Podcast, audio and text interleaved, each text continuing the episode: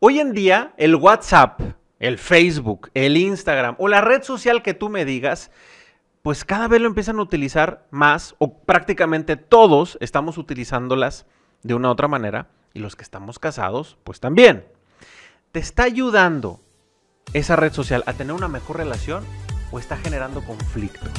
Es la reflexión de este episodio de Recomendaciones. Soy Indalecio Montamayor, te invito a que te quedes.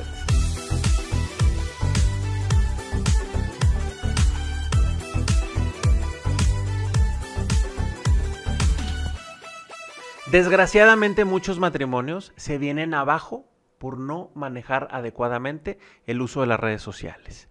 Nadie nos enseña a manejarlas, aprendemos pues, sobre la marcha. Y es que parecen inofensivas y fácilmente podemos confiarnos de algo que en realidad puede afectarnos seriamente. El uso de redes por parte de los esposos necesita dialogarse. Es un tema a tratar. No podemos obviar que nuestro cónyuge piensa igual que nosotros. A lo mejor este, para ti puede ser estar bien poner una foto de cada cosa que haces con quien quiera que estés en tu día, pero a lo mejor para tu cónyuge esto puede representar una invasión a la privacidad de su relación. Hay que llegar a un acuerdo.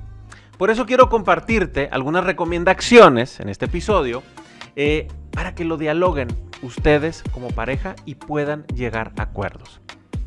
La primera recomendación que tengo para ti, sé transparente al 100% con tu cónyuge.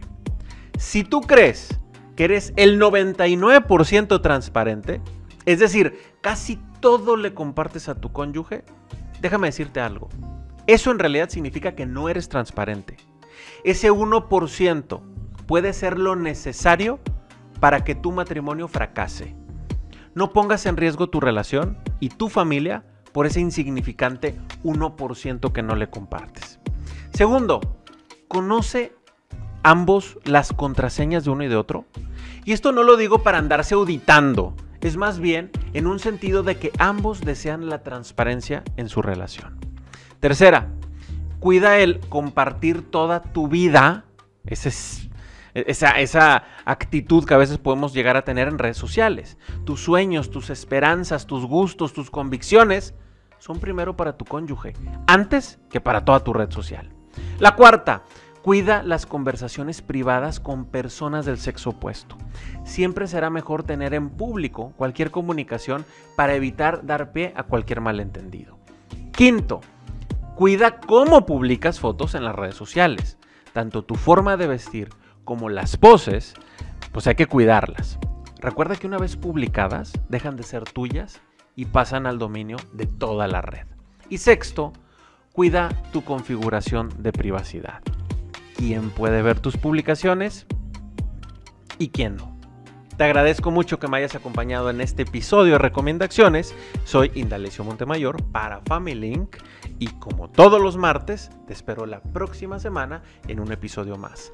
Recuerda que puedes escuchar este episodio cuando vas en camino a tu trabajo, cuando estás haciendo ejercicio, a través de Apple Podcast o de Spotify.